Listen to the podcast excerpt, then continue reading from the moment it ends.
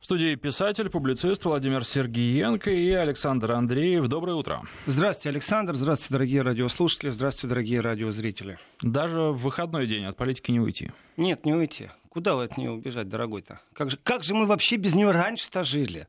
Раньше у нас была пропаганда, а теперь просто политика и объективный взгляд на разные вещи. Александр, как вы относитесь к шпионским скандалам? Ну, вещь э, нормальная для современного мира и, в общем-то, естественная. Тут главное вообще, был ли мальчик. Э, вот, а еще, а еще, знаете такую поговорку, а нас-то за что? Знаете? А нас-то за что? Э, есть такой человек очень интересный, Хельги Браун. Ну, член партии ХДС, Христианского демократического союза, понятное дело, это партия Меркель, что понятно было. И этот человек, Хельги Браун, является главой федеральной канцелярии. То есть это непростой человек. И этот непростой человек, Браун, объясняя и разговаривая на тему высылки российских дипломатов из Германии, он так э, странно выразился, я цитату сейчас даю. На фоне месяцев отсутствия поддержки я абсолютно не понимаю, что Россия возмущена или даже думает о контрмерах. То есть, а нас-то за что? То есть, а за что наших там дипломатов высылать? Мы что хорошие и пушистые. А я вам расскажу, за что ваших дипломатов высылать, уважаемый Хельги Кстати, Браун. у американцев такая же была логика, я помню. А нас-то за Некоторое что? время назад, да-да-да. Ну, мне кажется, что это какая-то инфекция в мозгах. Притом передается капельно-воздушным путем эта инфекция. Причем только в отдельных регионах планет. Я даже скажу, в каких. Есть э, такой как бы процесс, знаете, из фильма про апокалипсис, там, где зомби существуют. Там один бешеный укусил бешеного, теперь их два бешеных. Два бешеных укусили двух других бешеных. И все в геометрической процессе э, и уже четыре бешеных. Так вот, есть таких пару болезней, например, там, русофобия. Ну, хорошо, об этом уже много говорили, говорить не буду, неинтересно. Но есть и есть, ладно, пережили. А есть еще, например, русопаранойя такое, чуть даже по- по-итальянски, наверное, звучит. Россо-паранойя. Это когда э, вы поговорили с кем-то, кто очень боится России, и с этого момента вы тоже боитесь России. Потом разница не то, кто вы. Вы можете быть, например, министром Франции, э, вы можете быть президентом Франции, но об этом позже, потому что вот как-то так странно в преддверии 9 декабря, когда будут встречаться э, лидеры четырех государств нормандского формата, вдруг опять всплыло и по Макрону, по его переписке, опять там э, наши, наши хакеры, вроде бы как, пишет там Ля Монт. Ну ладно, об этом позже. А пока давайте все-таки еще останемся в Германии. И по поводу Хельги Брау, насчет того, что очень удивлены немцы. Нас-то за что? Вообще, мол, как русские думают о контрмерах? Вы знаете, вот насколько я э, вообще вот в контакте с немецкими политиками, с немецкими депутатами, с общественными деятелями, журналистами, при том журналистами-инвестигаторами, которые глубоко погружаются в разные проблемы, это, скажем, иногда опасное дело. Вы войдите тайком в общество фашистов, например, неонацистов. Э, Туда под прикрытием войдите, чтобы потом рассказать, как они существуют. Это очень опасная вещь. Почему? Потому что неонацисты тебя раскрыли. А если это финансируют спецслужбы Германии, как уже было по поводу национальной партии Германии, НПД, ну, там же в президиуме было три человека, которые работали на спецслужбы. Тогда ты становишься врагом еще и спецслужб. Доказать, что спецслужбы финансируют или имеют свою руку в деятельности неонацистов. То есть это опасные вещи заниматься инвестигаторством, то есть журналистскими расследованиями в любом государстве. И Германия не исключение. Но вот что меня смущает, это полное непонимание. Вот когда говоришь с немцами, вроде бы нормальные люди, и соображалка у них вроде есть. И разницы нет. Политик это, журналист, композитор. И вот эта вот соображалка, она такая, знаете, гуманная, цивилизованная. Но когда доходит разговор до конкретно аргументов, вот эта вот методичка в их голове, она вдруг всплывает. А нас-то за что? Мы-то светлые, мы на стороне света. Давайте поподробнее. При этом э, в прошлую свою программу я максимально э, осветил, кому надо в архиве найдите, пожалуйста, Вести ФМ, о том, что произошло в Германии. Ну, коротко напоминаю, значит, э, в Берлине, практически в центре, происходит убийство. Убили человека. Убийцу задерживают практически сразу, можно так сказать. Дальше вот с момента, как полиция в Твиттере написала, что убили и кого, грубо говоря, убили, в принципе, уже не надо быть большим аналитиком, можно было сразу предположить, что сейчас начнут тянуть за уши Россию в эту ситуацию. Начнут сильно, ну, понятное дело, это уже будет второй Солсбери, и скандал обязательно должны раздуть. И аккурат перед встречей к 9 э, декабря эту встречу э, пробуют как-то ввести в состояние накала и напряженности между лидерами. Э, кого убили, как убили? Вот здесь вот очень интересная вещь. И новый факт, который в прошлой программе я не озвучил, это простая вещь, вы знаете. А оказывается, а оказывается, в начале 2017 года Служба конституционной защиты Германии. Есть такая Ферфасунгшутс, это разведка, ну, ФСБ, ЦРУ, это вот Ферфасунгшутс, немецкая.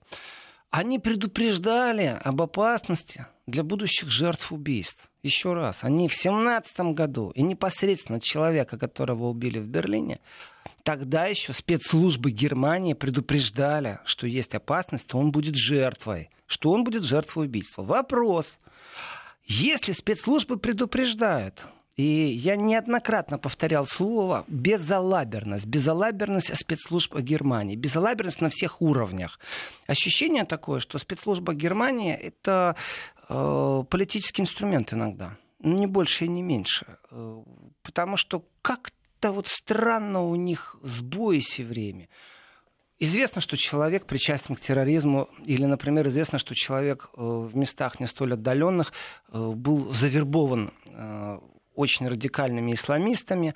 Есть, опять же, пожелание спецслужбы, чтобы за ним следили, продолжили полностью отслеживать переписку, чем он занимается, с кем встречается, снимают с него полностью эту слежку, он производит теракт. И такие случаи вот в Германии, они постоянно. И опять же, в 2017 году конкретно об конкретном человеке говорят, что э, есть с великой долей вероятности, что он станет жертвой будущего преступления, то есть его грохнут. Вот просто возьмут и грохнут. Ничего не происходит. Получается, что они правы. Получается, что они предполагали, и их аналитики достаточно хороши, если в 2017 году они это предположили. Ну и что толку, что у них аналитики хорошие? А вот здесь дальше идет очень интересно. А почему они это предположили? А на основании чего они предположили, что этот человек э, будет жертвой убийства? Э, и в таком случае, конечно же, заявление главы федеральной канцелярии Хельги Брауна для меня очень странно. И особенно странно, что вот по принципу «а нас за что» он не понимает, почему Россия задумывается о контрсанкциях. Я ему объясню, почему Россия задумывается о контрсанкциях. Потому что для того, чтобы э, вообще какие-то санкции давать, как он сказал, вот этот Хельги Браун, что мы, мы послали сильный сигнал, притом такой, знаете, очень срочный сигнал. Э, вот э, объявление персон Нонграта двух российских дипломатов. Это срочный сигнал для российской стороны. Должны незамедлительно поддержать нас в выяснении личности и предыстории личности предполагаемого преступления. Если бы это говорил какой-нибудь оперативник, я бы еще, ну так, знаете, нормально отнесся. Но это говорит все-таки человек, который возглавляет федеральную канцелярию. То есть, по крайней мере, проконсультируйся, прежде чем что и как ты говоришь. Да, есть сбой. Но прежде всего сбой. Он не между Германией и Россией. Абсолютно. Он между Германией и Германией. Потому что Германия проигнорировала сигналы собственных спецслужб. Почему спецслужбы с, такой, ну вот, с таким заявлением выступали? А здесь корни растут очень далеко. Значит, и разговор в прошлый раз я сказал, и я еще раз повторю этот тезис. Когда США объявили 52 миллиона вознаграждения за голову Бен Ладена, в этот момент была открыта действительно бочка Пандоры. Вот эта вот коробка Пандоры, бездонная бочка, это очень страшная вещь. Почему? Потому что это госзаказ был на убийство. Почему? Потому что это было высоко гуманно, высоко цивилизованно. Это себя защищают американцы, но при этом что они имеют право? Они себе разрешили, они себе позволили по всей планете догонять, убивать и еще платить из бюджета за эти убийства Дальше как охотились за Бен Ладеном? Там что, подняли 10-ю дивизию, 3-ю бригаду, 2-й батальон? Нет, туда отправились джентльмены удачи в основном, ЧВК, частные военные компании. Э, люди, которые не привязаны никак, знаете, ни, ни к правам человека, ни к судам в Гааге, вообще вне всяких конвенций. То есть пытать на месте здесь и сейчас, если есть оперативная информация, любыми методами. И 52 миллиона – это большие деньги. 52 миллиона – это огромные деньги. И спецоперации, где непонятно, где спецслужбы, где армия, где частная военная компания, э, просто наемники, которые пробуют заработать деньги, при том, что инвестировать, вы знаете, это же не только в экипировку, а ты их корми, ты их пои, ты им гонорары плати, ты их отправь туда, в Афганистан, э, в Пакистан, в горы, чтобы они там выживали, чтобы они там существовали. В принципе, это нарушение международного права. В принципе, нарушение международного права, когда США отлавливают по Европе тех, кого подозревают в связях с терроризмом терроризмом. И еще за это деньги платят. В принципе, это нарушение международного права и права человека, когда человека в Европе отвали, отловили, у него гражданство европейское, его привезли в Гвантамо, он слушает 24 часа тяжелый рок, живет в клетке. Какие права человека? Вы о чем? Но США всем вот продемонстрировала, мы можем себе позволить. Почему? Потому что убивают наших граждан. И вот здесь вот такой вопрос. А если вы можете, почему мы не можем? Вот Израиль может тоже много себе что позволить. Существует политика, политика безопасности. И играть с вами демократическими правилами, да вы в этой толерантности настолько сильно заигрались, что к вам, приедя в гости, можно попросить политического убежища. Я говорю, к вам подразумеваю Европейский Союз. Политубежище не дадут, так можно оспорить. И будешь гулять свободно по Европе. И плевать вы хотели на то, что разыскивается через Интерпол. Плевать на то, что это человек находится в списках э, террористов, которые разыскивают. Я сейчас не о России, кстати говорю. Я, например, говорю о Турции. У Турции огромное количество претензий, в том числе и Германия. Люди, которые обвинены в терроризме или в поддержке терроризма, в финансировании терроризма. И здесь ну, нету синхронизации вообще. Конечно же, спецслужбы обращают внимание, кто приехал, как приехал.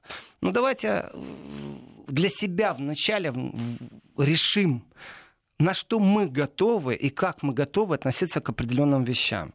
Трагедия Беслана – Басаев и близкие и приближенные к нему люди.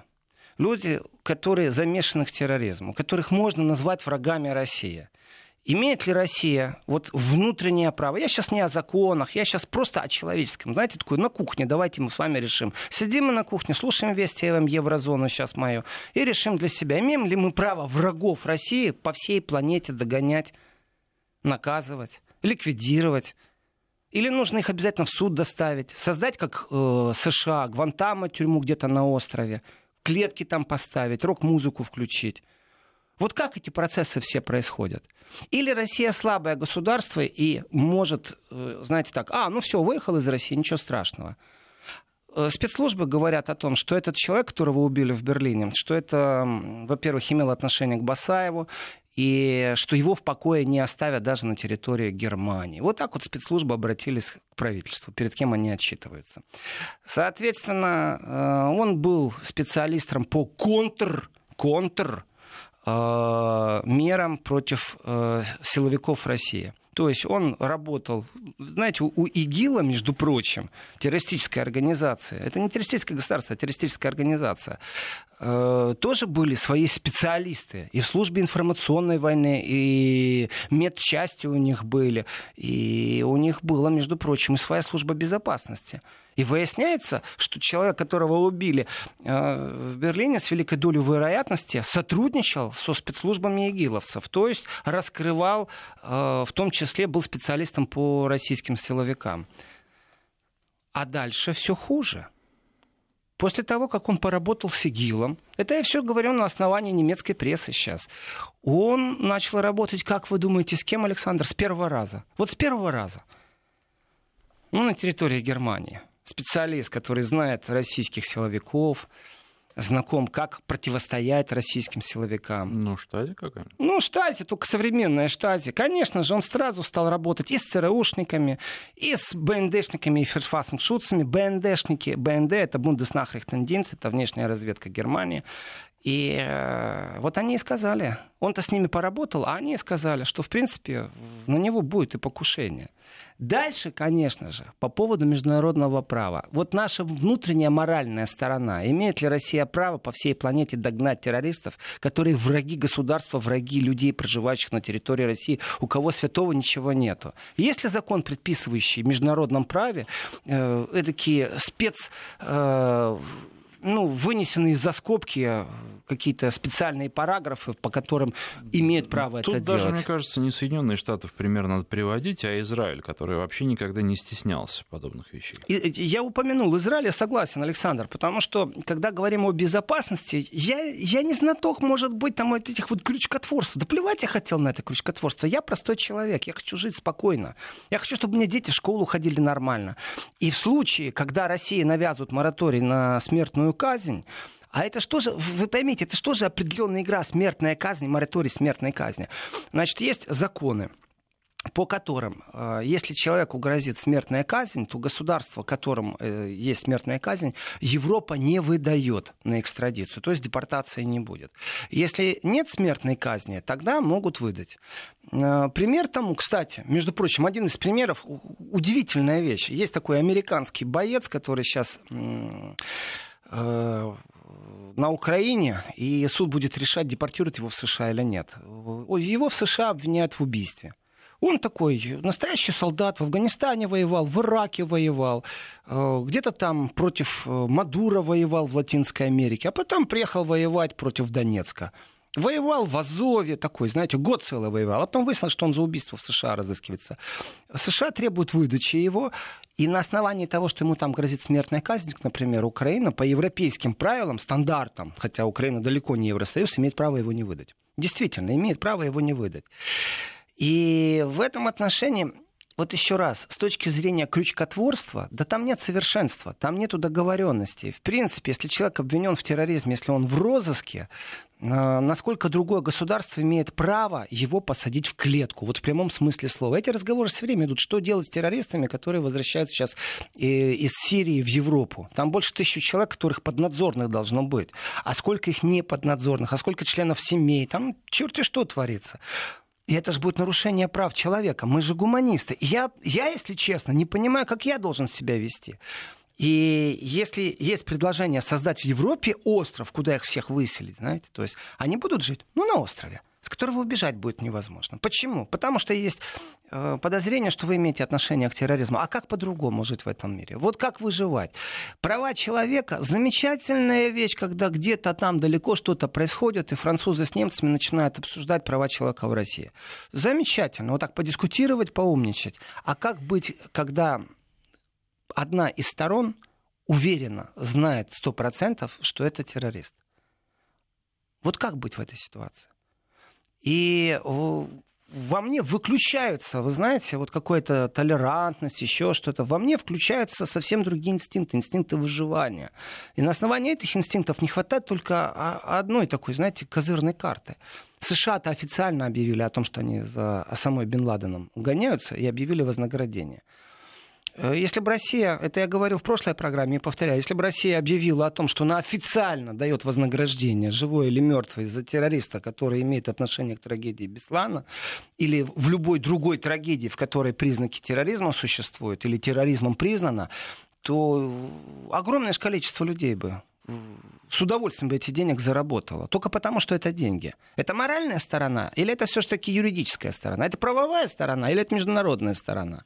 К вопросу, а нам за что? Тут наша слушательница Ольга из Новосибирска пишет. «Э, зачем Германия приютила террориста? Должны были нам его сразу выдать. Я согласен. Вопрос абсолютно правильный. А почему Германия не выдала? Потому что для разведки Германии он представляет интерес, потому что он знает, как, э, как э, противодействовать вымпелу, ГРУ, которые тоже, может быть, в Европе что-то будут делать. Ну, таких, как он, отлавливать или не отлавливать. Где решение судов, там, где не решение судов?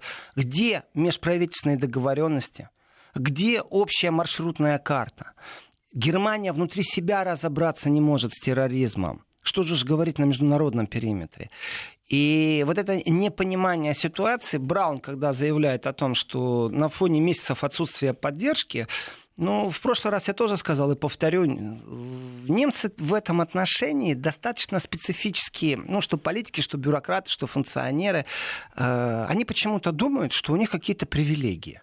Ну, то есть вы нам не выдали террориста, а когда что-то произошло на вашей территории, то вы считаете, что прям вот все должны бросить и прямую факсами вам строчить, имейлы отсылать, давать всю информацию – Существует определенная процедура взаимосвязи, и МИД Российской Федерации не несет э, ну, никаких обязательств, что он должен что-то сделать, вот, ну, дать базу данных, потому что э, у него нету, у МИДа, этой базы данных. Это абсолютно иные взаимоотношения, но коммуникация между Министерствами внутренних дел, она напрямую тоже не происходит.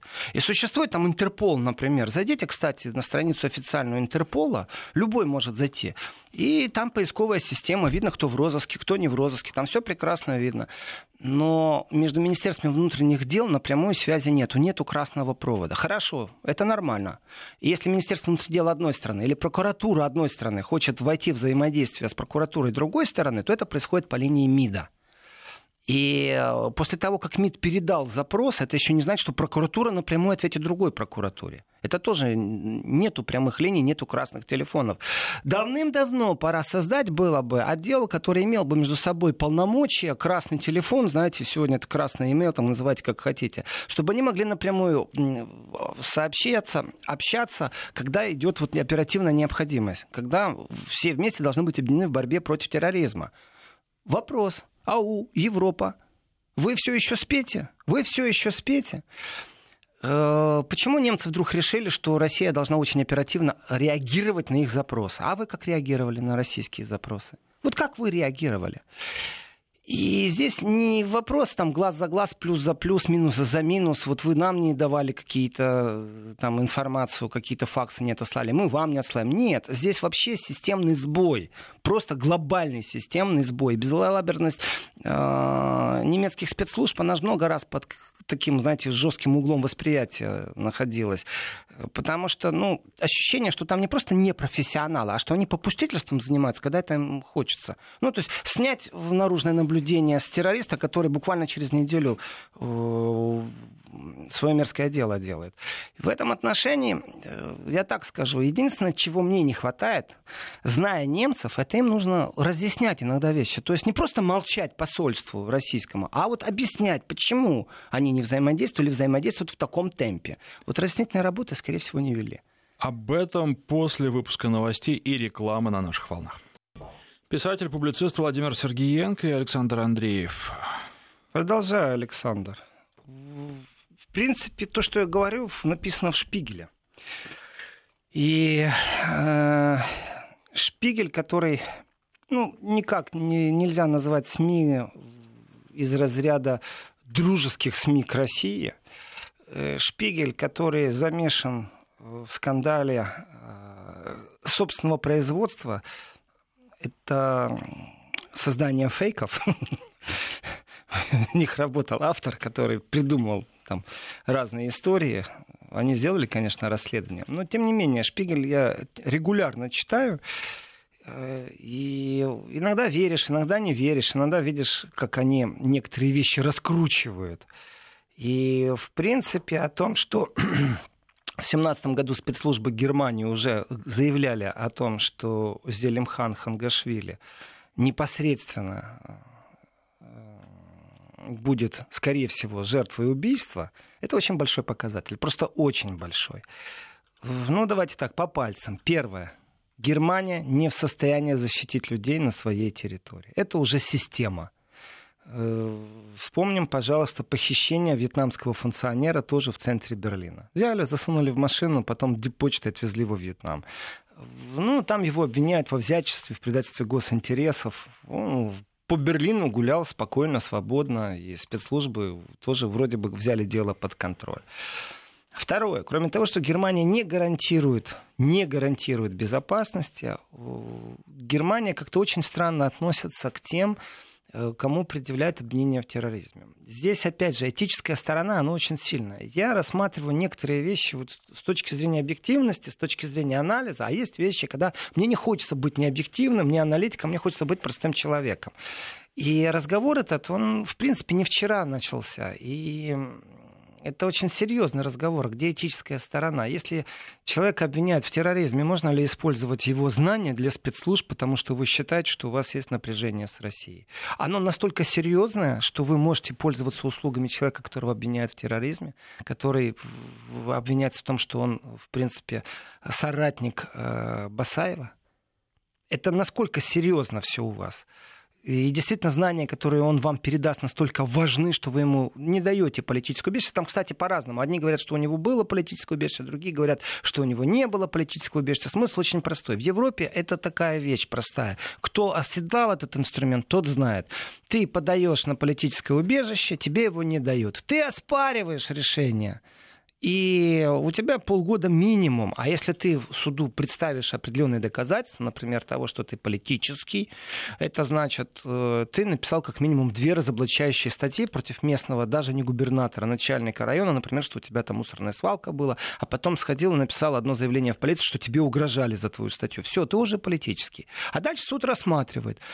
И э, если фигура мелкая, знаете, так никто не замечает. А если фигура крупная, то, конечно же, все занимают. Но это система проблема.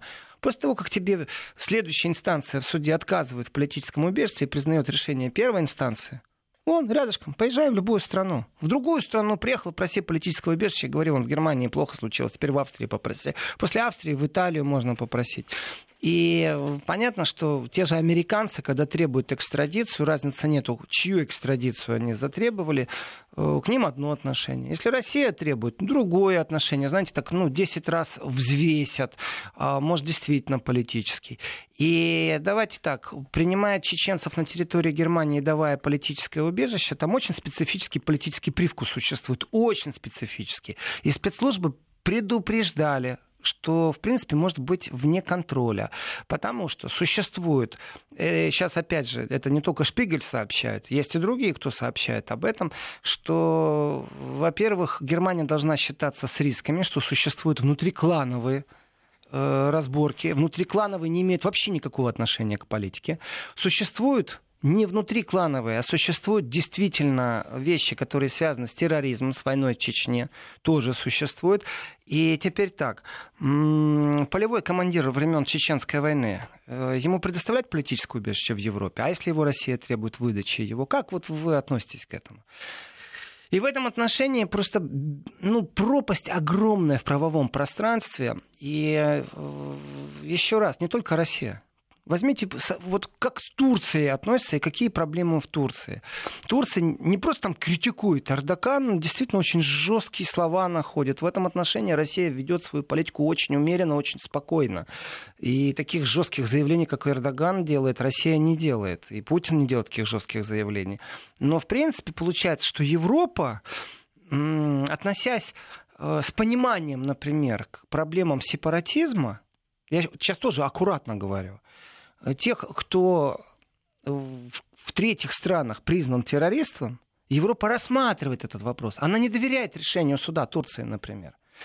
И Европа рассматривает вопрос. И в случае с Залиманом Хангашвили точно так же. Европа по одним данным ему дали политическую убежище, по другим не дали. Разницы нет. Он свободно гулял по Берлину. Абсолютно свободно передвигался по Берлину. И как жить с этим?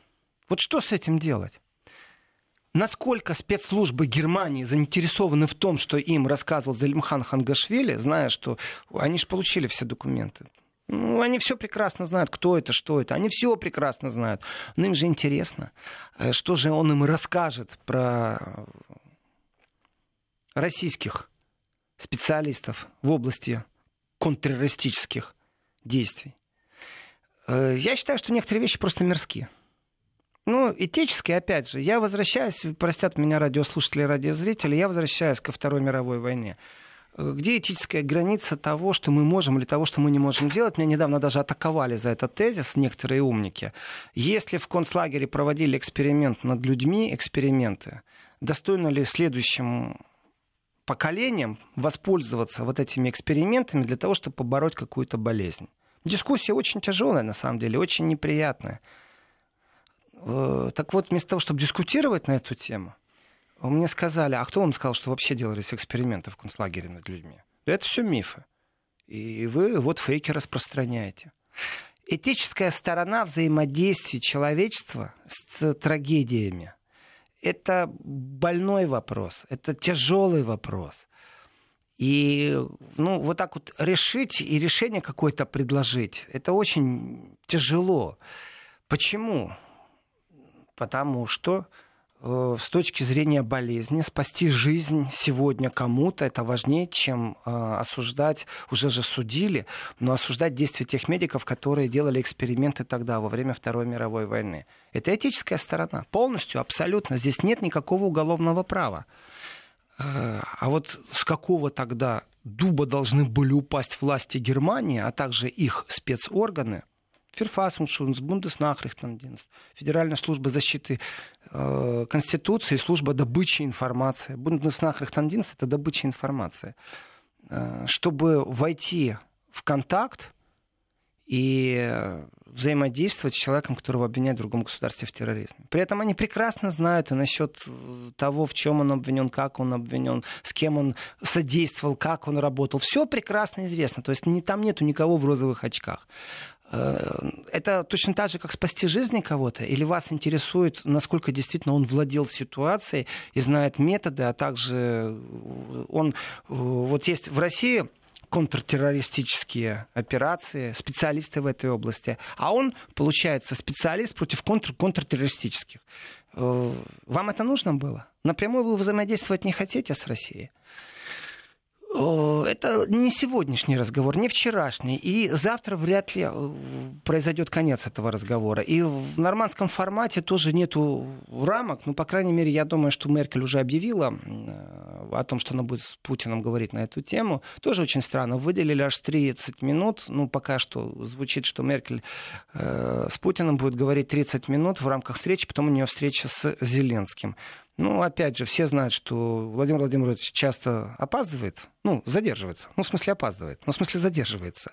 И тогда что останется там 15 минут на встречу? Или все-таки Зеленский будет ждать, пока Меркель с Путиным закончит? Что уже за провальные такие вот э, фишки стоят, я даже не понимаю. Дают повод потом позлословить. Но, в принципе, Меркель озвучила, что будет э, затронут и этот вопрос по поводу того, что произошло на территории Германии. Но это одна сторона медали. Давайте с другой стороны медали. А если действительно российский спецназ э, ликвидировал э, человека, которого считает Россия террористом на территории Германии. Вот тоже. Это правовая дыра или не правовая дыра? Россия объявила, что она себе разрешает, как Израиль, как США это делать, если разговор идет о терроризме.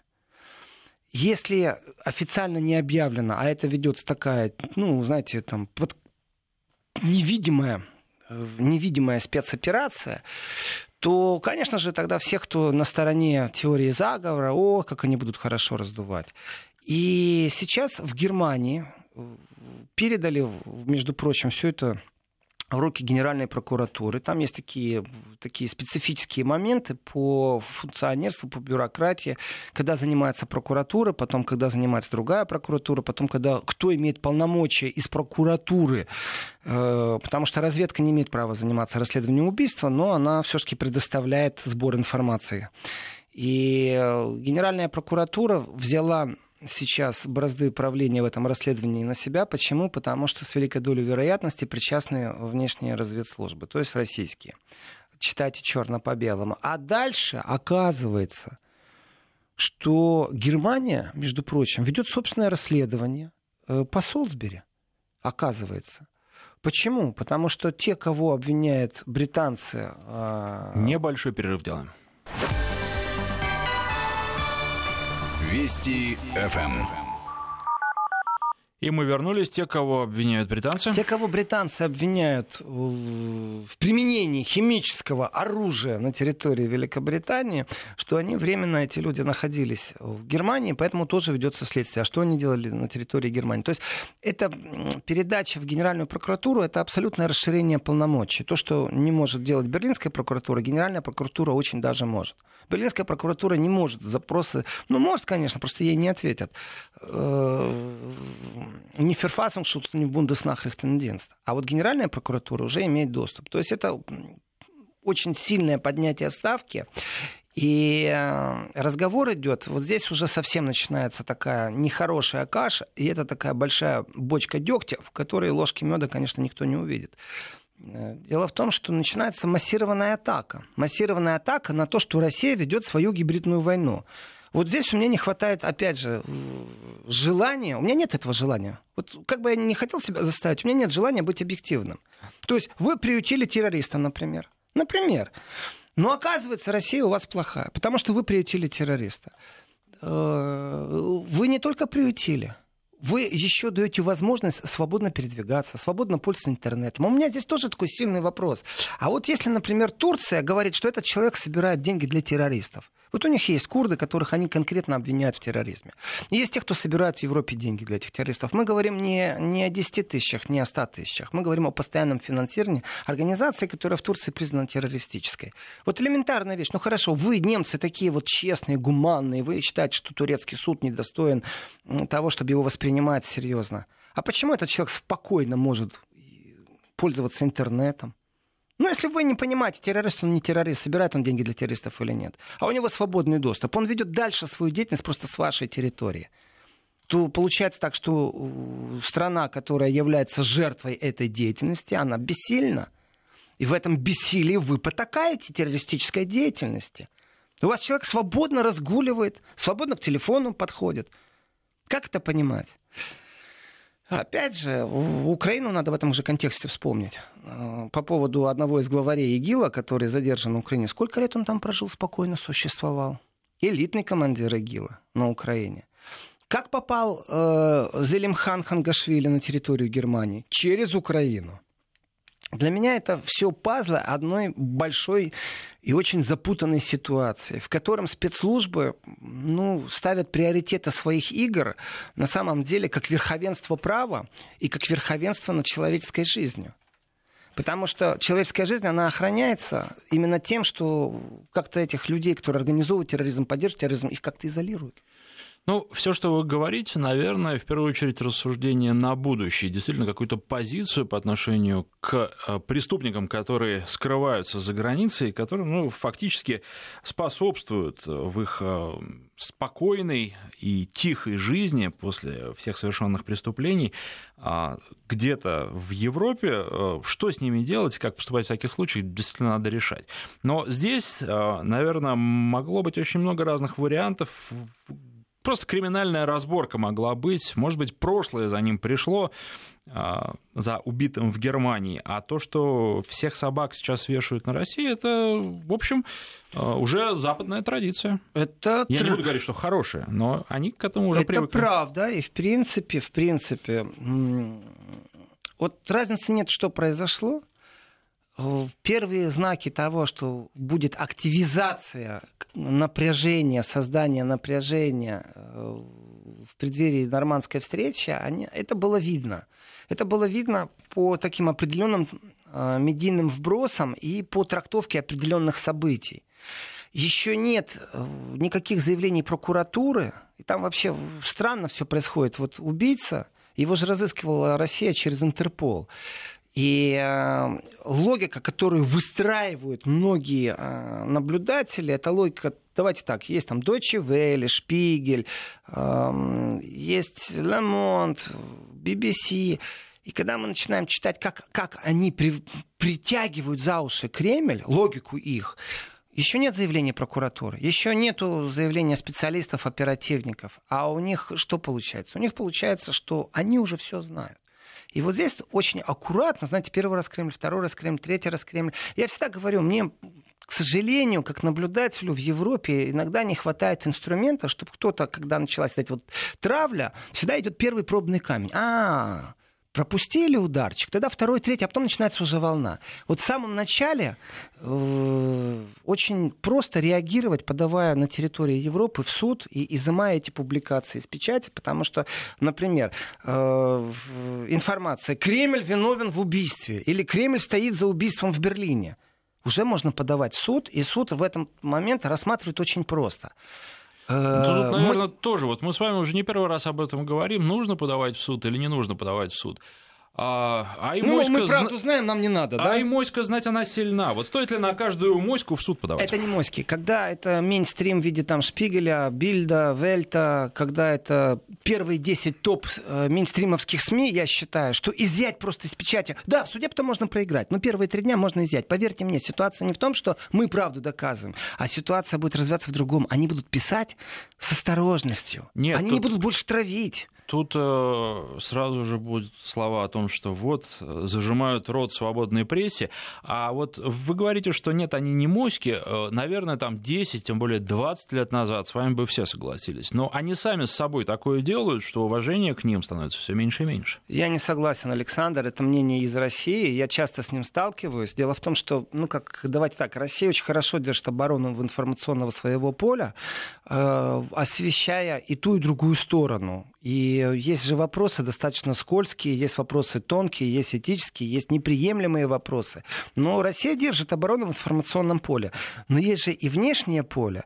И вот да, мы знаем правду, а нам больше не надо. Ну, еще раз, мое личное впечатление и мое личное мнение, я на этом настаиваю, что вот эти специалисты из Минстрима, которые занимаются травлей России, травлей Кремля, они бы писали поосторожнее, потому что по закону непроверенные данные писать нельзя. Элементарная вещь. А дальше суд изымает до рассмотрения. То есть это не то, что я уже сейчас выиграл в суде. Я говорю, что нет оснований там, писать, что Кремль стоит за убийством. Все, нет этого основания. Они обязаны изъять. Раз изымут, два изымут, изымут, три изымут, на четвертый раз они начнут писать по-другому. Они будут более аккуратнее в своих выражениях, а они кто не будут может травить. подать в суд? Э, ну, вот простой гражданин, например, может сделать может, это? Можно, может. Может НКО подать, может простой гражданин подавать. Это главная система. Конечно, это всегда связано с затратами. Затратами на профессиональных юристов, которые работают в пресс-рехт, помогите мне сказать по-русски, э, право по прессе, скажем так. Ну, я сейчас так не очень хорошо перевел, но смысл понятен. Право по прессе. Э, потому что сама система и эффективность системы, вы знаете, уже сколько раз замечали, мы выигрывали суды и, и подавали на Deutsche Welle, э, в принципе, изымается, изымается до рассмотрения, а дальше начинают осторожничать. А дальше, знаете, такие странные вещи иногда происходят. Журналисты, которые как-то так пару раз э, заставил газету или там СМИ изъять что-то, ну, потому что написал не очень профессионально, они потом на него косо смотрят, криво они его переводят куда-то в другой отдел. И травлей он уже не занимается, или там занимается травлей там, на африканском направлении. И в этом отношении в информационной волне еще раз. Война, она и есть война, она беспощадна. И жертвы приносить надо в войне. И с ними считаться, с этими жертвами. Но э, через пару часов, как произошло убийство, говорить о том, что Кремль стоит за этим, притом там логика, ужасная логика выстраивается. И если почитать их логику, то вот главное это название. А в конце статьи, вот вы увидите вот это вот слабенькое объяснение, почему они считают, что Кремль стоит. Ну, в начале статьи Кремль стоит там, или пути дороги ведут в Кремль. Ну, там вот, я не знаю, я просто про другую статью сейчас вспомнил, тем не менее, тоже в западном издании, которое здесь выходит, и там заголовок один, а вообще содержание абсолютно другое. А это часто, это часто, и вот и против вполне загол... возможно, что, кстати, содержание это всю абсолютно статью никто правильно, Александр, и это манипуляция. Это манипуляция общественным мнением, и еще раз, когда даже бульварная пресса, вы знаете газету, которая э, ну, не считается какой-то аналитической, но она на каждой заправке, и у вас, вы когда подходите к заправке, у вас такая стоечка, на ней куча газет. И вот э, красным, большим, жирным шрифтом написан какой-то заголовок, да вам не надо ничего читать, на вас уже повлияли. А там написано «Русская мафия». Русская мафия — это выходцы из города Днепропетровска. Там, или там «Кремль стоит за убийством». Понимаете? Вот эти вещи элементарные, они специализируются на этом, но это пере прошивка общества, это манипуляция общественным мнением. Это вот я хочу тоже вернуться к тому, что вы говорите, что Шпигель по-прежнему авторитет, и вот совсем недавно мы я не сказал, с что вами... Я сказал, что я читаю. Они а... пойманы на фейках, хорошо мы пойманы. Мы с вами говорили недавно, что не моськи, по крайней мере, что про фермеров. Да, вот их немного там, они, которые на тракторах своих выехали, перекрыли движение. Да. Вот они ж в Шпигель верят Шпигелю? Да, конечно, безусловно. Они верят Шпигелю, и они верят не только Шпигелю. Кстати, по поводу есть очень интересные такие вещи, о которых мало говорят. Это интеллектуальные средства, знаете, там вот есть IQ, о котором говорят, коэффициент интеллектуальности и э, какой у вас общий уровень образования и прочее. И ведь есть же средства, есть люди, которые не читают умных газет. Есть газета, вот я подписан, не буду сейчас ее рекламировать, немецкая газета, толстый журнал, э, ежемесячник. Там очень тяжелые тексты, там слова, которые э, приходится иногда осознавать, что что за слово. Ну, плюс немецкая лингвистика, когда 5-6 слов объединяют в одно слово. Но там очень хорошая аналитика. Притом объективно. Ну, у них там подписчиков не так много. Там, ну, дай боже, чтобы 100 тысяч у них было подписчиков. Это не так много на сегодня в электронном виде. А, я так скажу, люди, которые читают желтую прессу, они просто не в состоянии этот текст там усвоить. Им неинтересно, им скучно будет. Они даже если усвоят, они заснут на середине текста. Они живут без этого. Им нужно попроще здесь и сейчас узнать, кто враг, кто друг. И еще поржать и узнать, как там футбол вчера прошел. Там наши выиграли, проиграли. Все. И на этом, конечно же, основные СМИ и влияние э, на население, оно происходит не через чур специфические аналитические какие-то издания. Оно происходит именно вот в бульварной прессе, у которой там 5 миллионов подписчиков. Вот это уже влияние. Писатель-публицист Владимир Сергеенко. Вернемся после выпуска новостей начала следующего часа.